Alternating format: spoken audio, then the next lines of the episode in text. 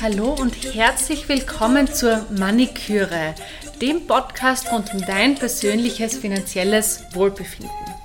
In der heutigen Folge beschäftigen wir uns mit der Frage, warum Finanzen Frauensache sind. Liebe Beatrice, was ist denn da deine Antwort drauf? Ja, danke Lisa, dass wir uns heute mit diesem, glaube ich, wirklich besonders wichtigen Thema beschäftigen. Ich möchte da zu Beginn auf eine Studie eingehen, die die erste Group im Auftrag des IMAS-Institutes hat machen lassen. Und zwar, diese Studie hat geheißen Die Finanzrealität der Frau. Und man muss gleich dazu sagen, allzu rosig sieht diese Finanzrealität derzeit nicht aus, wenn man bedenkt, dass ja Frauen im Durchschnitt viel älter werden als Männer. Derzeit ist die durchschnittliche Lebenserwartung bei 84 Jahren. Dass gleichzeitig aber dieser Pay Gap, also das, der Verdienst der Frauen im Durchschnitt doch immer noch um 20 Prozent niedriger liegt als bei Männern. Dass die Teilzeitquote bei Frauen sehr hoch ist, bei ungefähr 48 Prozent. Und dass diese Quote gerade in den letzten beiden Jahren durch Covid, und ich sage nur Stichwort Homeschooling und Frauen, die sich viel mehr der Pflege von Angehörigen wieder gewidmet haben, noch gestiegen ist. Und ganz kürzlich äh, kann ich verweisen auf ein Ergebnis, das den Pension Gap thematisiert hat. Nämlich das war am 3. August. Dieser Pension Gap äh, zeigt, dass Männer Anfang August schon so viel Pension bekommen haben, wie es Frauen erst zu Jahresende erreicht haben werden. Und das muss man sich mal auf der Zunge zergehen lassen. Das heißt, Frauen arbeiten oder in dem Fall jetzt äh, beziehen Pension um ungefähr 40 Prozent weniger als Männer und schlittern daher viel leichter noch als Männer in die Altersarmut. Ja, genau. Also Anfang August ist ja dieser Equal Pension Day, wo ähm, Männer schon so viel Pension erhalten haben, Anfang August, wie Frauen bis Ende des Jahres bekommen werden. Und da haben wir euch ein paar Zahlen mitgebracht. Was heißt denn das absolut, dass Frauen 41 Prozent mhm. weniger bekommen? Im Jahr 2022 ist es so, dass Männer im Durchschnitt 2103 Euro Pension monatlich bekommen, brutto. Bei Frauen sind es 1239 Euro brutto. Und was heißt das jetzt, wenn man 1239 Euro Pension bekommt? Wir haben da noch weitere Zahlen mitgebracht und zwar haben wir uns die aktuellen Armutszahlen angeschaut. Und in Österreich ist es so, dass 2022 die Armutsgefährdungsschwelle liegt bei einem Einkommen bei 1371 Euro monatlich bei einem Ein-Personen-Haushalt. Das heißt, Frauen, die wirklich die durchschnittliche Pension bekommen, sind schon wirklich an der Armutsgrenze und die sind wirklich schon von der Altersarmut betroffen. Ja, ich glaube, das, das sind wirklich Zahlen, die man sich einmal auf der Zunge zergehen lassen muss. Denn wir wissen ja, Frauen sind natürlich immer mehrfach belastet durch, wenn sie Familie haben, durch die Kindererziehungszeiten, durch dann teilweise eben, wie gesagt, eine Falle kann man es direkt nennen, wenn sie nur Teilzeit arbeiten, weil sie dadurch ja auch weniger Versicherungsjahre ansammeln und weniger Versicherungsbeiträge leisten können. Und all das wirkt sich dann wirklich in der Pension ganz schlimm aus. Und ich kann jetzt aus meiner Erfahrung sagen, eben ich bin ja jetzt gerade auch schon am Sprung in die Pension und viele meiner Bekannten auch. Und das ist oft dann wirklich ernüchternd zu sehen, wie niedrig diese Pensionen sind, gerade bei Frauen, die eben zwischendurch nicht gearbeitet haben oder weniger gearbeitet haben und vielleicht auch eine Scheidung dann äh, hinter sich haben oder andere äh, Umstände, die eben dazu geführt haben, dass sie wirklich viel weniger Geld dann zur Verfügung haben. Das heißt, ich muss jetzt schon als junger Mensch, als junge Frau jetzt schon Entscheidungen treffen, damit ich dann später nicht von der Altersarmut dann, dann betroffen bin. Und jetzt schon schauen, ob ich Teilzeit arbeite, wie ich das mache, wenn ich mal Kinder habe und auch wahrscheinlich Gehalt verhandeln, oder? Ja, auf jeden Fall. Also ein Appell vielleicht gleich an dieser Stelle an alle Frauen, unbedingt dranbleiben am Job. Ich kann das eben auch, äh, wenn ich aus, also an meine Jahre denke, mit den kleinen Kindern sagen, es lohnt sich letztendlich, wenn man da durchbeißt und auf jeden Fall am Job dranbleibt. auch wenn für einige Zeit, wie es bei mir der Fall war, das Gehalt doch zu einem großen Teil dann auf Kinderbetreuung aufgeht, langfristig lohnt sich's, weil Frau dann doch auch Karriereschritte machen kann, wenn sie eben entsprechend engagiert und auch mutig ist, das zu tun. Und das zeigt sich dann natürlich auch in der Pension, dass einfach die Absicherung eine viel bessere ist. Aber Lisa, das bringt mich noch zu einer anderen Frage. Wie schaut es denn eigentlich aus bei jungen Leuten und dem Thema Sparen oder aber auch Verschuldung? Ich höre immer wieder, dass das ein großes Thema ist. Genau, also das Thema ähm, Alter, das Thema Schulden, das Thema Armut ist jetzt nicht nur für Frauen, die jetzt kurz vor der Pension stehen oder in die Pension kommen, sondern es ist auch unter jungen Personen ein sehr, sehr großes und wichtiges Thema. Und äh, wenn man sich die Zahlen der Schuldnerberatung in Österreich anschaut, das sind Personen, die unter 30 Jahre kommen, die sind im Durchschnitt schon mit 30.000 Euro im Minus. Also die haben Schulden von 30.000 Euro, was eine sehr, sehr ordentliche Summe auch schon ist. Absolut, absolut, ja. Naja, und jetzt wollen wir ja auch darüber sprechen, dass es eben sinnvoll ist, du hast es schon gesagt, also rechtzeitig, möglichst früh zu beginnen, ein bisschen etwas zur Seite zu legen. Ähm, wie schaut es denn jetzt da mit den Frauen aus? Bei den Jüngeren würde ich gerne dich dann antworten lassen. Ich kann nur sagen, meine Erfahrung zeigt da wiederum, dass sehr viele Frauen immer sehr konservativ Geld anlegen oder weglegen. Das heißt oft tatsächlich nur auf ein Sparkonto oder auf ein Sparbuch oder einen Bausparvertrag. Und da schaut es natürlich dann nicht gut aus. Thema Inflation, wir werden dann gleich auch drüber sprechen. Aber so kann man ja bestimmt kein Vermögen aufbauen, oder wie siehst du das?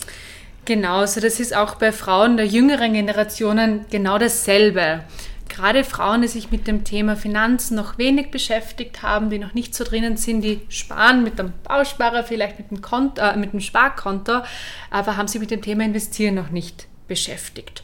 Und dann geht eben das, was am Sparbuch ist, auch über den Notgroschen drüber hinaus. Und ähm, was ist der Notgroschen? Der Notgroschen ist eine Reserve, das von circa zwei bis drei oder vielleicht auch ein paar mehr Monatsgehältern, die man sich auf die Seite legt, um einfach als Absicherung, um für ähm, unerwartete Ausgaben gerüstet zu sein. Also wenn irgendwas kaputt wird, das Auto wird kaputt oder wenn man einen medizinischen Notfall hat, dass man das einfach bezahlen kann. Alles darüber hinaus am Sparbuch zu haben, macht das eigentlich Sinn, Beatrice? Mhm. Ja, also da ist die Antwort ganz klar aus meiner Sicht nein.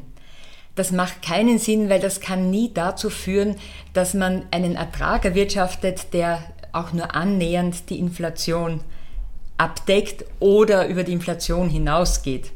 Und ich denke, jetzt ist wirklich der Zeitpunkt, jetzt habe ich das Wort Inflation, glaube ich, schon drei oder viermal verwendet. Ich möchte jetzt ein bisschen versuchen, diese aktuelle Situation zu beschreiben und eben zu sehen, wie die Zusammenhänge da sind. Wir alle haben in den letzten Wochen, Monaten, kann man schon sagen, ja, erlebt, wie die Preise enorm steigen. An der Tankstelle merken wir es, beim Einkaufen merken wir es. Und natürlich auch in den Medien wird ja viel darüber geschrieben und dass die Ursache primär in dem, in dem Angriffskrieg Russlands gegen die Ukraine liegt, das wissen wir auch. Es ist nur so, dass viele Unsicherheitsfaktoren da jetzt dazu beigetragen haben, dass vor allem eben die Preise für Gas und Elektrizität im Allgemeinen so stark gestiegen sind. Warum ist das so? Wir sind leider sehr stark von Russland abhängig, was die Gaslieferungen betrifft. Und nicht nur bei uns in Österreich, aber bei uns eben besonders stark, aber in der gesamten EU ist das so. Wir wissen nicht, ob nicht vielleicht plötzlich der Gashahn ganz abgedreht wird und was dann passiert, wird auch schon sehr oft so wirklich als Hiobsbotschaft gemeldet, dass die Energie für den Winter vor allem wirklich knapp werden könnte. Jetzt steigen aber nicht nur diese Preise für Energie, sondern auch für Lebensmittel so stark. Und das ist ja auch ein großes gesellschaftliches Problem, das man betrachten muss, auch in einem größeren Zusammenhang, nämlich Lebensmittel werden ja hergestellt unter dem Einsatz von Düngemitteln, meistens, ohne die geht's nicht. Und dieser Stickstoffdünger, der aus Erdgas und Stickstoff aus der Luft hergestellt wird, kommt wiederum zu einem Großteil aus Russland und der Ukraine. Das sind also Produzenten, von denen man eigentlich nicht wirklich abhängig sein möchte, aber es ist eben im Moment so. Wo äh, eine weitere Quelle dieser Preissteigungen liegt, ist, liegt äh, darin, dass auch Hamsterkäufe gemacht werden. Ich erinnere jetzt nur kurz daran, was am Beginn der Corona-Pandemie passiert ist. Da waren die Regale in den Supermärkten leer, äh, vor allem äh, was das Toilettenpapier anlangt. Und ich denke, es werden viele Leute immer noch davon zehren, weil es wurde einfach viel mehr gekauft, als benötigt wurde. Dadurch entstand aber dann bei den Produzenten eine gewisse Knappheit. Es war auch kein Nachschub mehr da an, an verschiedenen Stoffen, die zur Herstellung benötigt wurden. Ja, und damit haben wir schon wieder das Thema der Preissteigerungen durch Verknappung. Und ähm, was hat jetzt die Inflation und diese Preissteigerungen damit zu tun, ob ich jetzt mein Geld am Sparkonto liegen lasse oder ob ich was anderes damit mache? Naja, wenn du bedenkst, dass ja am Sparkonto jetzt lange Zeit überhaupt keine Zinsen bezahlt wurden und jetzt vielleicht, ich sage mal im guten Fall ein halbes Prozent, vielleicht langsam auch mal wieder ein Prozent bezahlt wird, dann deckt das eine Inflation, wie, sie, wie wir sie derzeit sehen, von knappen 10 Prozent keineswegs ab. Das heißt, jeder angesparte Euro verliert laufend an Wert und ich kann immer weniger dann darum kaufen, weil eben die Preise so stark steigen, dass 10 Euro dann plötzlich kaufkraftmäßig vielleicht nur mehr 9, 8 oder 7 Euro wert sind. Und das spüren wir ja derzeit. Ne? Egal ob bei Milchprodukten oder bei anderen Bedarfslebensmitteln, würde ich sagen, vor allem ist es ganz stark spürbar, nicht? Vielleicht noch ein wichtiges Thema in dem Zusammenhang. Die Zentralbanken intervenieren ja jetzt durch Zinserhöhungen. Das habt ihr sicher auch schon alle bemerkt. Äh, Zinserhöhungen am Sparbuch habe ich jetzt schon genannt, die sind aber wirklich nur minimal.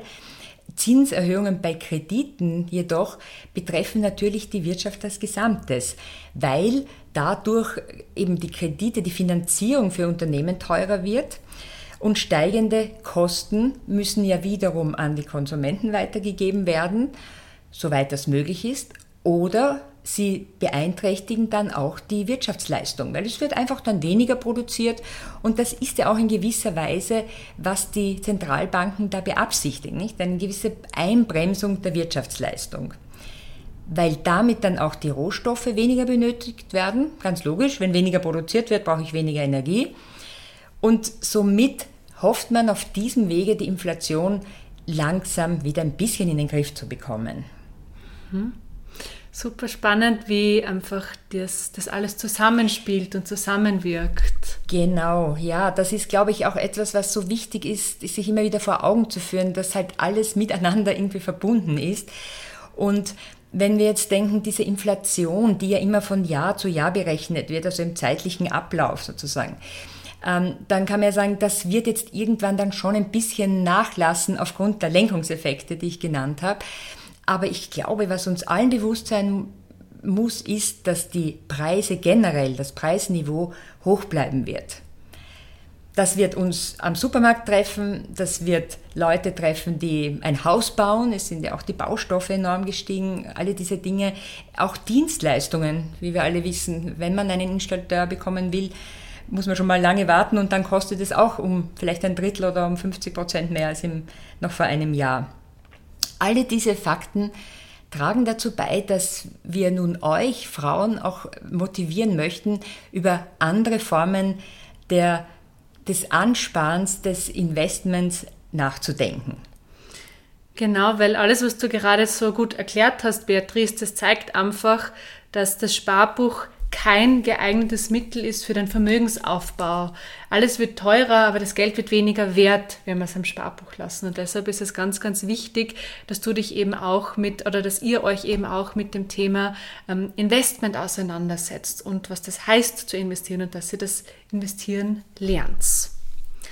Ja, auf jeden Fall. Das ist ja auch dann, oder das wird in den nächsten Folgen eines unserer Hauptthemen sein, weil wir eben euch Tools Werkzeuge in die Hand geben werden, damit ihr lernt, mit anderen Investmentchancen eben euch bekannt zu machen und die werden euch dann helfen, langfristig ein doch schönes Vermögen aufzubauen, das auch von der Inflation nicht mehr weggefressen wird.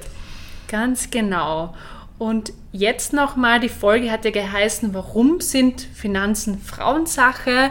Wir haben uns jetzt angeschaut, okay, das ist, weil es eben das Gender Pay Gap gibt, es gibt das Gender Pension Gap.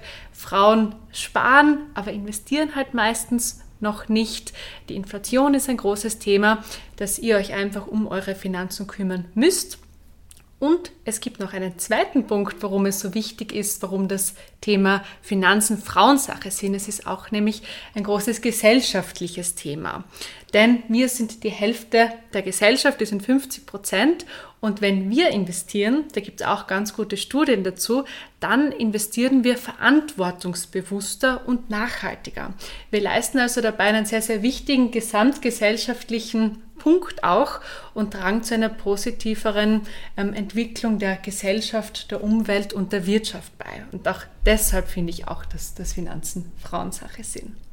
Ja, also das ist ein besonders schöner Aspekt, Lisa, den du da jetzt erwähnt hast und auf den werden wir ja auch in den weiteren Folgen noch eingehen. Dieser Impact, wenn wir das englische Wort mal verwenden wollen, also diese, diese Wirkung, die Frau mit Investment erzielen kann, ist, glaube ich, etwas, was gar nicht oft genug betont werden kann. Und das ist ein schöner Schlusssatz eigentlich für dich, für uns jetzt gewesen, denke ich. Das heißt, lass uns noch einen Blick auf die nächste Folge werfen.